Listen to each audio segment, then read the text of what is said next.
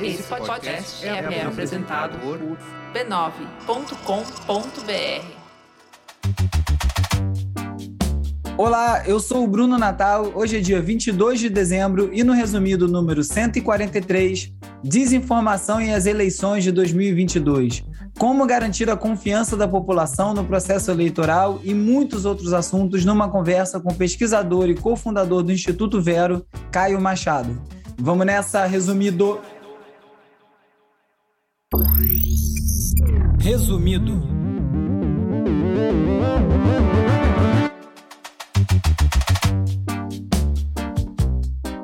Olá, resumista! Esse é o Resumido, um podcast sobre cultura digital e o impacto da tecnologia em todos os aspectos das nossas vidas, seguindo em primeiro lugar na Apple Podcasts. O formato do episódio dessa semana está diferente, como eu fiz no ano passado. Reservei dezembro para descansar, arejar as ideias, me distanciar um pouquinho das notícias, esfriar a cabeça, mas o resumido não para e eu preparei algumas entrevistas muito boas para as próximas semanas, com convidados muito legais, falando sobre temas que vão ser bem importantes em 2022. Então, essa semana a conversa é com um especialista em inteligência artificial e desinformação advogado e cientista social, mestre em ciências sociais por Oxford, mestre em direito pela Sorbonne, bacharel em direito pela USP, cofundador do Instituto Vero, Caio Machado. E aí, Caio, tudo bom? Fala, Bruno, tudo bem?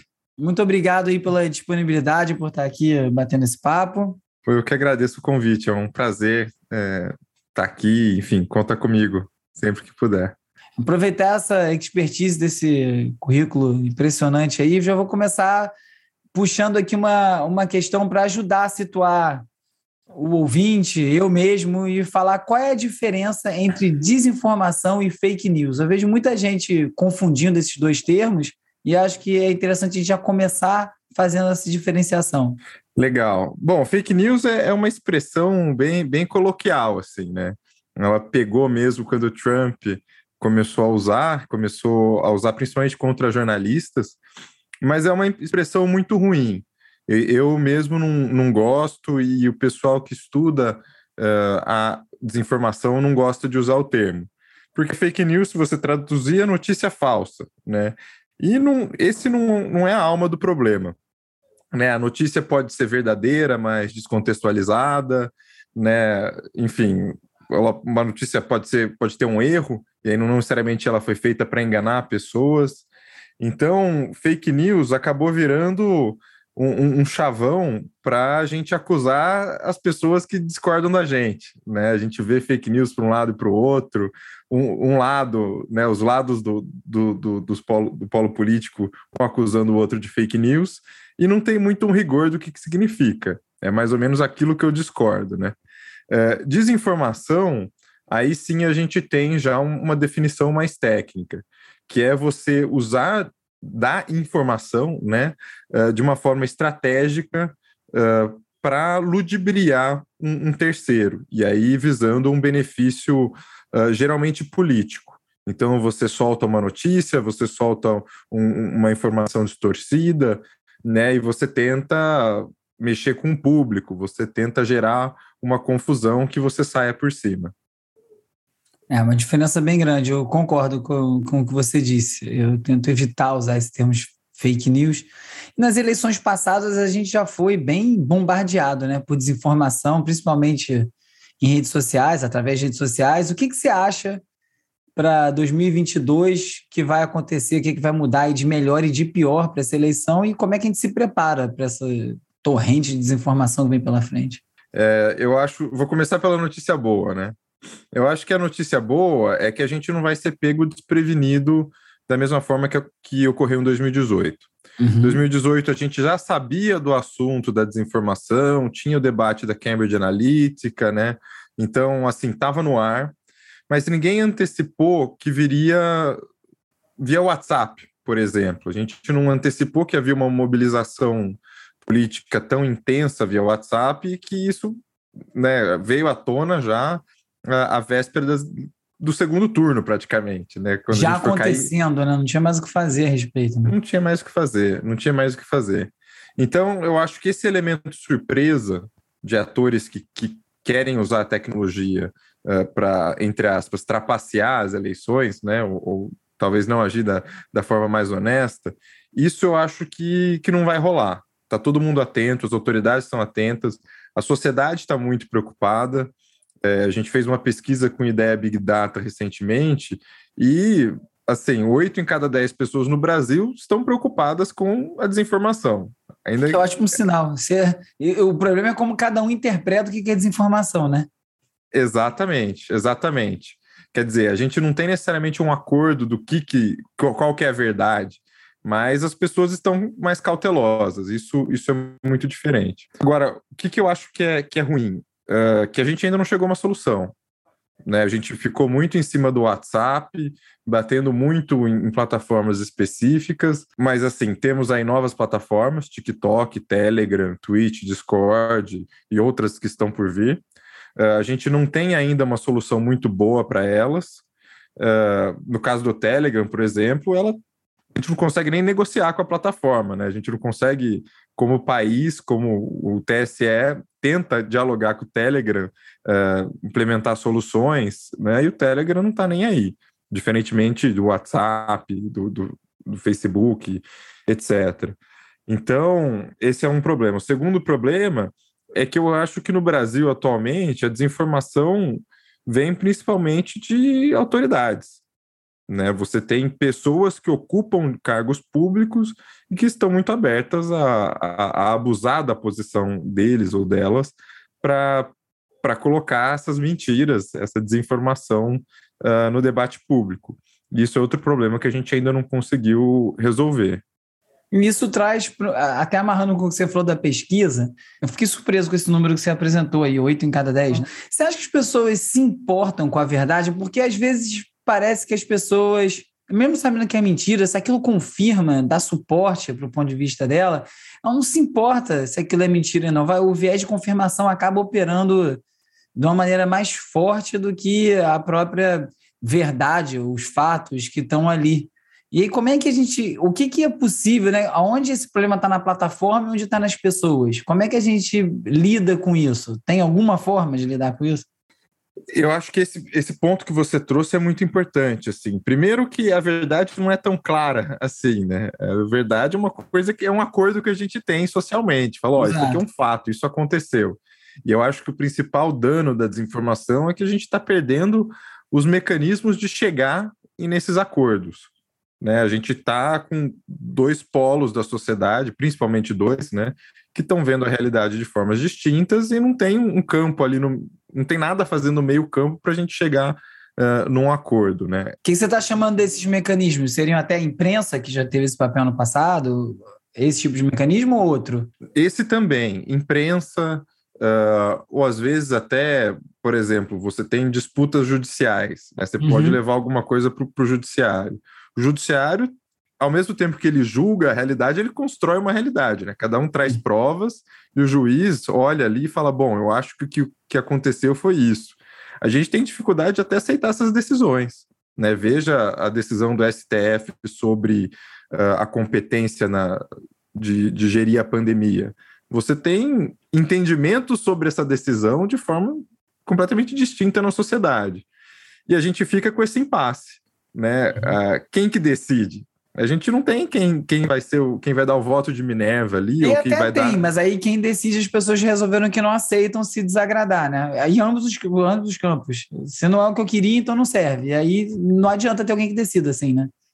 Exatamente. E aí a gente não consegue se manter como uma sociedade só, né? Porque o pacto da sociedade é o seguinte: olha, a gente tem aqui, a gente vai chegar num acordo, pode até não me agradar tanto, mas no fim do dia a gente está no mesmo barco. Sim. Né? Agora parece que tem gente querendo pular fora do barco, né? Ou, ou separar, é um separatismo assim. filosófico, né? As pessoas estão fazendo, não é físico, são por ideias. A gente ocupa o mesmo espaço, mas eu penso diferente, logo as regras para mim são diferentes. Exatamente. Eu vou ficar aqui com as pessoas que concordam com a minha visão do, de mundo, uhum. né, que confirmam essa identidade, e eu vou interagir aqui, entendeu? E eu vou seguir as regras que são ditadas aqui. E se o STF ou qualquer outro tribunal produzir uma regra, eu não vou cumprir, porque aquilo ali não foi produzido conforme a minha visão de mundo. Isso, isso é, um, é, um, é um princípio de ruptura. Né? Não estou dizendo que lá na frente a gente vai ter um, uma separação no Brasil, não sei, isso não é o que eu estou dizendo, mas eu estou dizendo que a gente está com realidades distintas e a gente não tem nenhum, uh, nenhum poder, né? nenhum, aí, aí sim o mecanismo, né? nenhum uh, acordo social para a gente chegar num, numa resolução. Né? Para chegar num ponto. E os que estão postos, as pessoas não estão é, aceitando, né? Porque até tem, né? Existe a Constituição, então, as leis, mas tá tudo sendo questionado. É isso. É, existe, mas em tese é aquela coisa: você perdeu no judiciário, você aceita. Ponto final, né? A gente concorda que o judiciário decide, decidiu, está decidido. Se a gente começa a questionar isso, para onde que a gente vai, né? O que, que vai entrar nesse lugar? É, esse ponto de questionamento virou, uma, virou um esporte, né? Questionar também. A Ana Arendt, ela fala uma coisa sobre a verdade ser muito restritiva e que a mentira dá uma liberdade para você configurar como você quiser as coisas. O que, que você acha disso? Você acha que isso tem a ver, essa mentira, esse aspecto sedutor da mentira? Né? Eu acho que tem esse aspecto sedutor. Eu, eu acho que a mentira não é o principal problema olhando um pouco para aquela nossa definição de, de, desinformação lá do começo, uhum. é, eu acho que o ponto-chave é quando a informação é usada para para um benefício próprio, né, em detrimento da sociedade, detrimento, detrimento do debate público, etc. Vou dar um exemplo aqui. É, discurso religioso.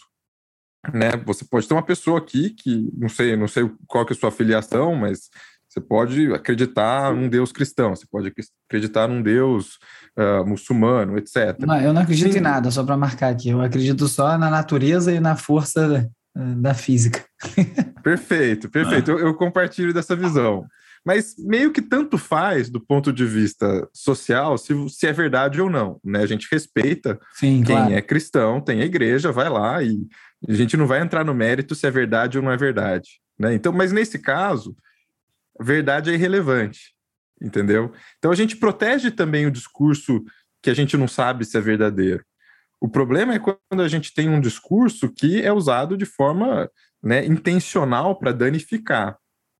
Para mim, esse é o ponto, é, é o cerne do problema. Nas eleições de 2018, teve gente resgatando notícia de 2004, entendeu? Reciclando como se fosse nova, Uh, e soltando ali para gerar polêmica, etc. Isso, alguns, alguns veículos transformaram isso. Essa era uma coisa que eu falava há, há, muito tempo. Antes do podcast, eu falava sobre essa questão de link velho. E eles não terem uma, uma marcação ali. Você clica, vê o thumbnail e ele ali, você não sabe se é de três anos ou se é de ontem. O Guardian, é. acho que foi o primeiro jornal a começar a marcar as notícias com isso. Né? Esse artigo tem um ano, esse artigo tem dois anos, e eu tô vendo cada vez mais mais veículos fazerem isso, que me parece uma ótima ideia. Mas ainda assim, né? Ninguém lê também, a pessoa só vê o thumb passando, não adianta muita coisa, né? E, e segue o jogo, né? E aí é o que basta, né? É o que basta para você usar, transformar, entre aspas, aquela notícia em um, um instrumento de, dessa guerra informacional. Sim. E um, um estudo que eu achei muito legal, que para mim define bem onde a gente está em termos de problema, é que a gente tem uh, algumas organizações, por exemplo, imprensa, que tem preocupação com produzir leituras da realidade. Né? A gente sabe que o Estadão tem um viés, a Folha tem outro viés, Sim. valor econômico, etc. Mas você tem outros veículos que estão mais preocupados em confirmar a sua a identidade. Uhum. Entendeu? E aí não vira uma disputa sobre é verdade ou não é verdade, é mentira ou não é mentira, ou o que está sendo dito está tá enganando ou não está enganando, né? é, poxa, eu estou reproduzindo algo que confirma quem eu sou, confirma o, o, o meu time de futebol, confirma o meu, meu, partido. E esse é um problema muito intenso nos Estados Unidos. É, é muito nítida a, a, a cisão dos veículos e do tipo de informação que cada lado consome, e né, ó, eu só vou consumir essa informação aqui porque eu sou do Partido Republicano. E aí a gente perde a verdade com uma, um conhecimento compartilhado, né? A gente fica sem denominador é. comum para nada. E isso, se cada um está acreditando numa bolha, fica impossível ter uma conversa. Se a gente não consegue ter uma conversa, como é que a gente leva isso para o Congresso para reconhecer que é um problema a fome, para a gente passar uma lei? Entendeu? Sim. Não chega, não chega. E, e saindo desse conceito para a forma, Né? A gente, eu queria que você faça um pouco sobre o bot, os bots, a participação deles nas eleições passadas foram muito forte, né? Falou-se muito de bot, mas o que, que é um bot? Para quem não sabe, só dizer o que, que é um bot, o que, que significa? Como você identifica um bot? Qual é o papel desses bots nessa desinformação? Legal. O, o bot é um usuário automatizado. Se você quiser ser um pouco uh, preciosista, tem gente que diz que tem bot e cyborg. Uhum. Bot é quando é 100% autônomo, né? É, é um programinha que está rodando uma conta no Twitter, uma conta, enfim, na rede social que você quiser, uh, e você pode interagir. Enfim, tem, tem bot hilário, tem bot de paródia, né? Eu acho que o bot não é essencialmente ruim, uhum. é, é só uma conta automatizada.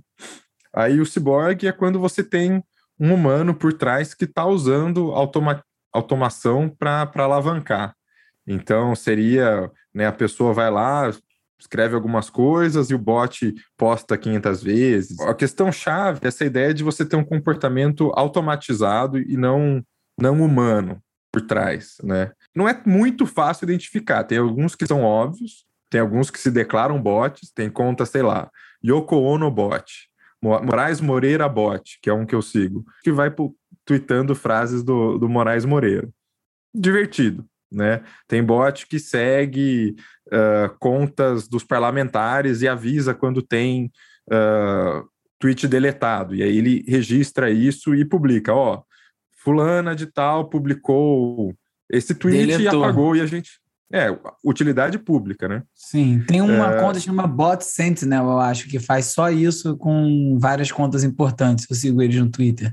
Isso, isso. Então, tem alguns instrumentos, como o Pegabot do ITS, enfim, uh, Bot Botometer, que é um americano, que ajudam a você ter uma ideia. O que, que eles olham?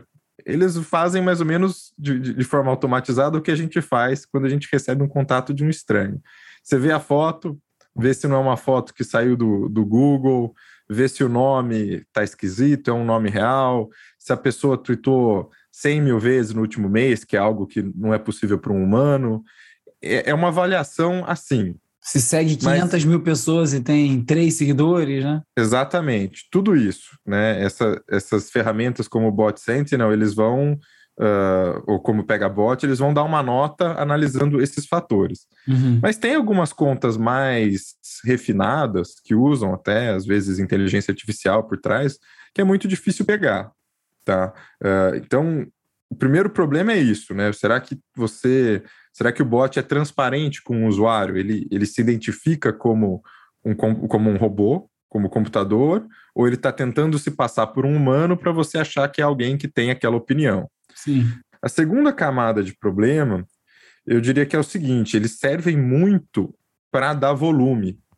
Então, se eu tenho uma história aqui que eu quero que o mundo veja, sei lá, eu quero sacanear você, Bruno. Eu falo, pô, tá aqui uma foto do Bruno uh, na praia que ele não quer que ninguém veja, saiu com uma roupa aí que ele não quer que ninguém veja, flagrei aqui e quero que a internet fique sabendo.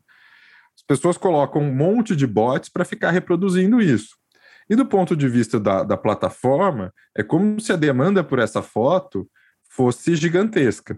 Gera uma falsa entendimento no algoritmo de que aquele conteúdo está desempenhando bem. Exatamente. E aí o algoritmo joga para mais pessoas.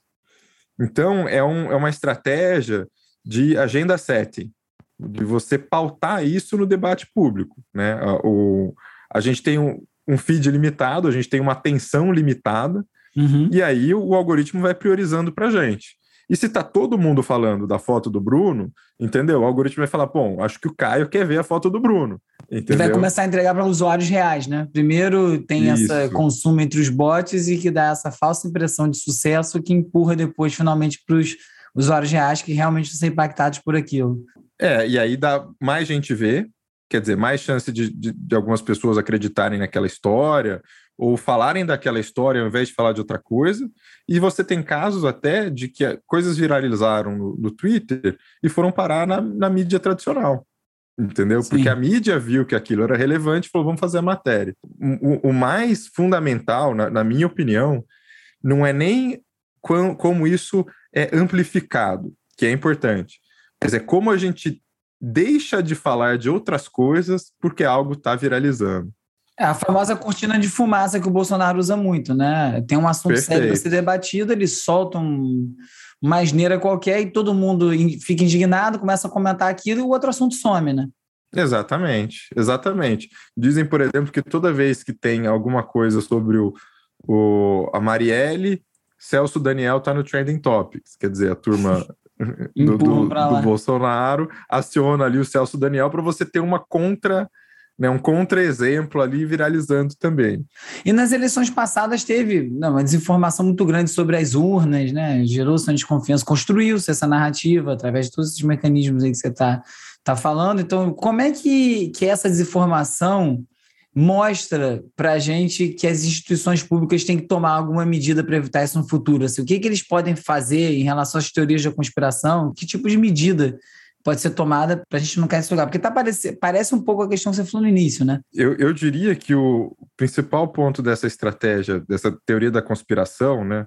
Na verdade, é uma estratégia, é um negócio que está sendo dito de forma intencional, não é como ah. hambúrguer de minhoca que rolou na década de 90 ali, que a gente ouvia, né?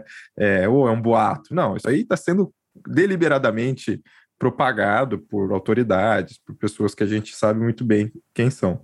Eu diria que o principal é gerar desconfiança, entendeu? E, esse é um exemplo da, do que eu falei lá atrás de mecanismos que a gente tem um acordo. É, a gente concorda que o TSE é uma organização responsável por conduzir as eleições, que a gente vai votar nesse aparelho que é a urna eletrônica.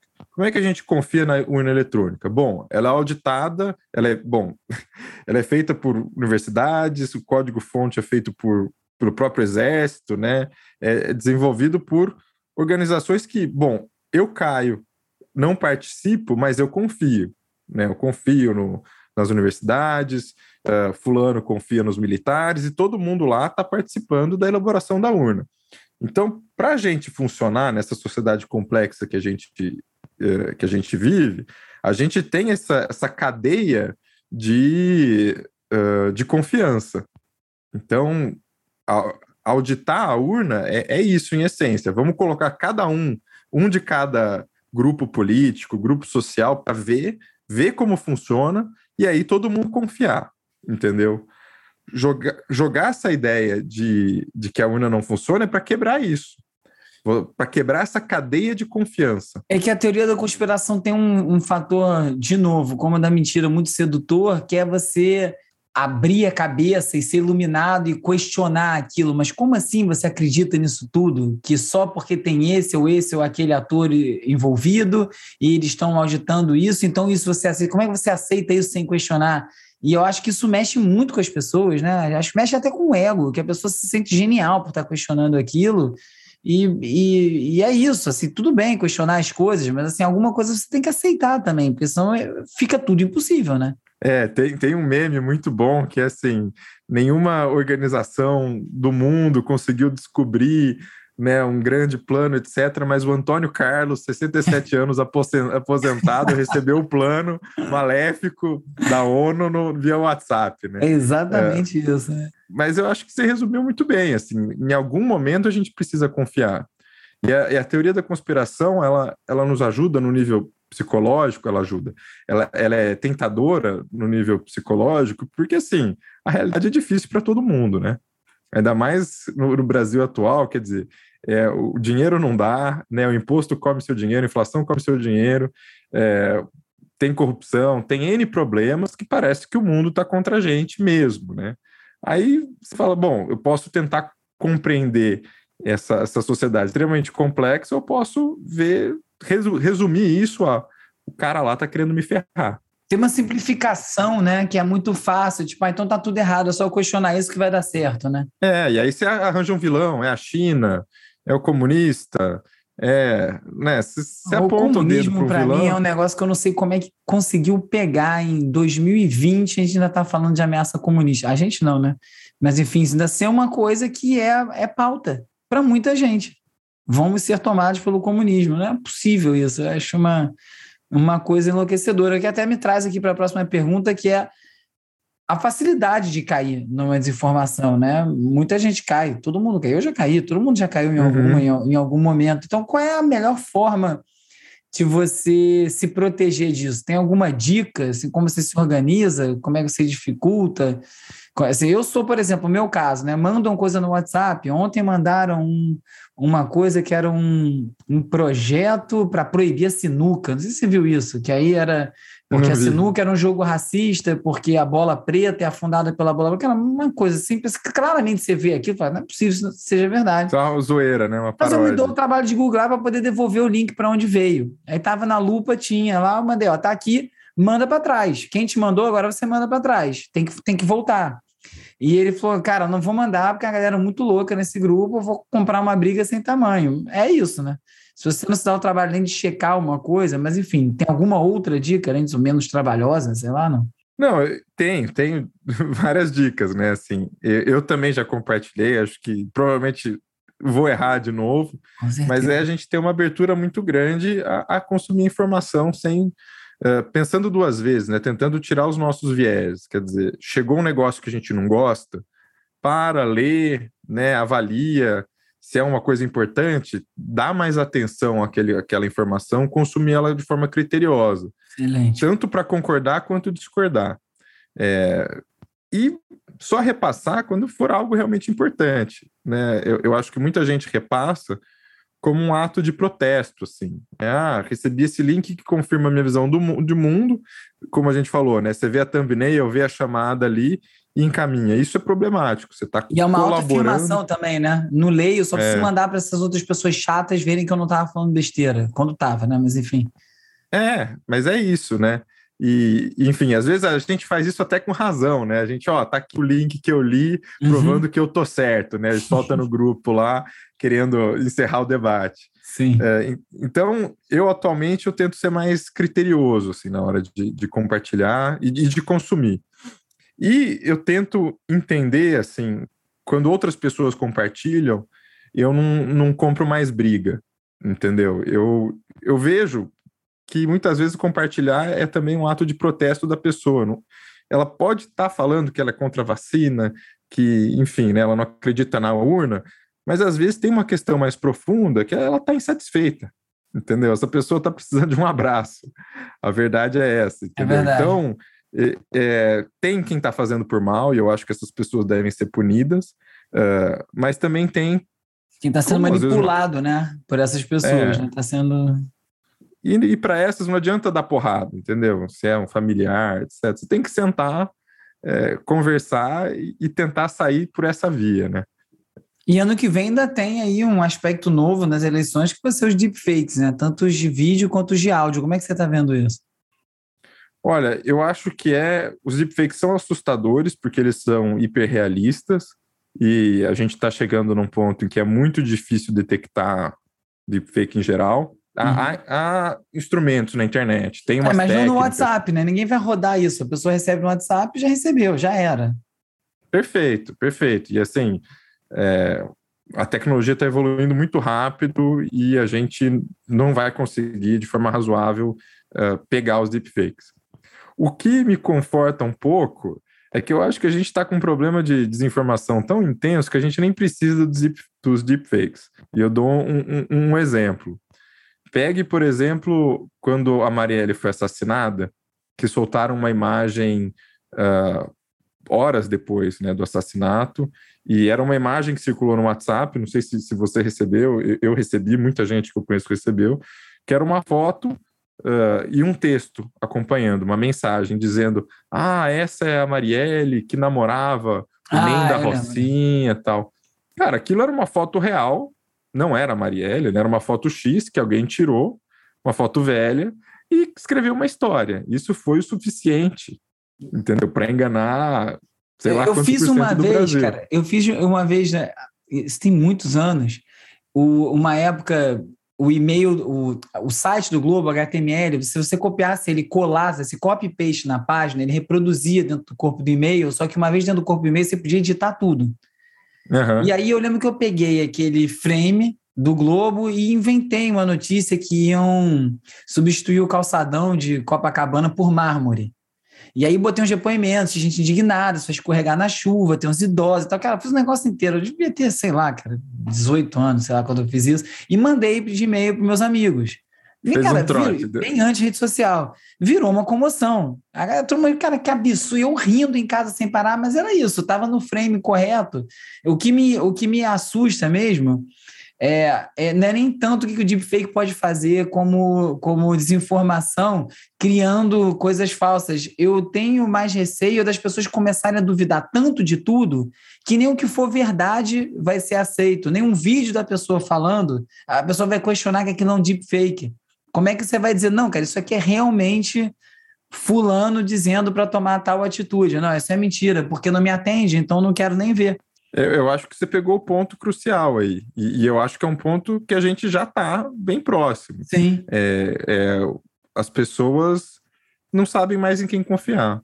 E, e, a questão da vacina e da cloroquina no Brasil, agora na pandemia, foi exatamente isso. Porque você tem o presidente, você tem a Anvisa, você tem o Ministério da Saúde, você tem uh, a Organização Mundial da Saúde, você tem N fontes de peso dizendo coisas completamente distintas você como cidadão, quem que você confia? Né? E, trazendo é... para o acordo social que você mencionou, né? O, o presidente, o cargo é o presidente. O presidente falando qualquer coisa vai ter peso, não importa quem está lá, se você gosta, se você não gosta, se você é anti-Lula, se você é anti-Bolsonaro. É, o presidente falando vai ter peso. Isso que é muito cruel, a forma que o Bolsonaro manipula esse poder, esse poder do cargo, né? A falta de respeito que ele tem com, a, com, com o cargo, com a instituição mesmo. Isso é muito complicado, né? Muito complicado, e o objetivo é não é convencer todo mundo, é convencer, né, manter os dele fiel, é, fiéis, base, né? mas os outros gerar dúvida. Ficar nesse estado que você mencionou, de, de paralisia, assim, olha, eu não sei o que, que é verdade, então eu não vou me mexer, entendeu? Uhum. Então eu não vou apoiar uh, a vacina, porque eu não sei se, a, se, ela funciona mesmo, entendeu? Se ela é experimental eu, eu, eu faço é. um exercício sempre, que é difícil, mas eu faço. não sei nem como é que eu desenvolvi isso, não, mas eu consigo ouvir o Bolsonaro falando, e antes de eu ficar com raiva, ou depois, não importa a ordem, mas eu sempre ouço, eu ficar, deixa eu ouvir isso. Se eu não, se eu não odiasse ele, como é que isso bate no ouvido de, de alguém que está pronto para ouvir aquilo? E, cara, faz muito sentido muita coisa. Se você estiver disposto a ouvir aquela narrativa, você vai ouvir falar, cara, é verdade. É mesmo, não tomar vacina é, é liberdade individual, tenho direito a não tomar. E, e, esquece, ele apaga todo o resto do discurso, isso bate na cabeça da pessoa. É, é, é muito, muito difícil combater isso. Muito difícil. É assim, o único caminho que eu acredito é educação. Mas esse é. aí parece que adiam a todo, todo tempo esse projeto, né? E, e, olha o exemplo legal que, que você pegou, né? Por exemplo, dizer que não tomar vacina é liberdade. Dá para a gente falar que isso é uma mentira? Exatamente. Isso é, é, um, é um, uma técnica retórica ali, entendeu? De criar discórdia, de mudar o enquadramento do debate, sabe? De ignorar coisas importantes, que eu, eu não diria que é desinformação, entendeu? Uhum. Ele, tá, ele tá sendo desonesto, ele tá manipulando o debate. Exato. Né? Mas eu não acho que a gente jogaria isso, por exemplo, para a agência Lupa. A Lupa vai falar o quê? Não, não tem o que falar, realmente, é uma, é uma escolha individual. O que isso quer dizer moralmente, enquanto sociedade, a sua responsabilidade perante os outros e o que, você tem que fazer como população e sociedade para superar esses desafios? Nada disso cabe nessa caixa verdade é, ou mentira. O que, que é liberdade? Exatamente. Né? O que, que é liberdade? Caio, e para fechar, você conhece aí algumas iniciativas legais que tão, já estão rodando, o que está vindo aí para as próximas eleições? Inclusive, o que, que o Instituto Vero está pensando em fazer? Pô, legal. Bom, jabazinho, então, antes de falar dos outros, é, a gente no Vero está trabalhando muito intensamente com, com desinformação. A gente tem dois projetos grandes saindo, projetos de pesquisa. Um sobre ataques a jornalistas, que a gente mapeou em várias plataformas ao Olha, mesmo tempo e um resultado. Uh, eu, eu, quero dizer um resultado muito legal, porque a gente achou muita coisa, uma pesquisa muito robusta, uh, mas assim, trágico no que a gente detectou, né? Esses ataques sistematizados, uh, co coordenados entre Twitter, YouTube, Instagram, etc. E um outro, uma outra pesquisa sobre compra de, de usuário, de seguidores, de likes no Instagram.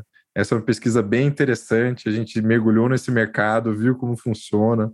Do achou... ponto de vista político ou geral? Geral, geral. porque a gente parte do pressuposto que esse, esse segmento, esse mercado está lá à disposição, entendeu? Na época de eleição, eles vão vender para os políticos, mas no dia a dia, Sim. é quem quer ter mais seguidores, etc. Então, inclusive, a Isabela participou bastante dessa pesquisa e a gente achou coisas bem interessantes. Assim. Isabela assim. Isabela Inês, que colabora com o roteiro aqui resumido. Isso, a própria. Estamos colaborando com o TSE, estamos um, colaborando com várias organizações para produzir informação e, e mais para frente a gente vai uh, também produzir conteúdo sobre isso para as pessoas ficarem uh, mais preparadas, né? Como a gente veio discutindo aqui. Muito bom. Fora isso, tem muitas organizações trabalhando em cima disso, né? É uma pauta bem prioritária. Eu diria que de, de parceiros importantes aí, a gente tem a, própria agência Lupa, que a gente falou aqui, mais antigo checador do Brasil. É, tem outros checadores também, mas a Lupa é, é excepcional. É, outras organizações como o Internet Lab têm pesquisas muito legais e produzindo materiais para uh, criadores de conteúdo.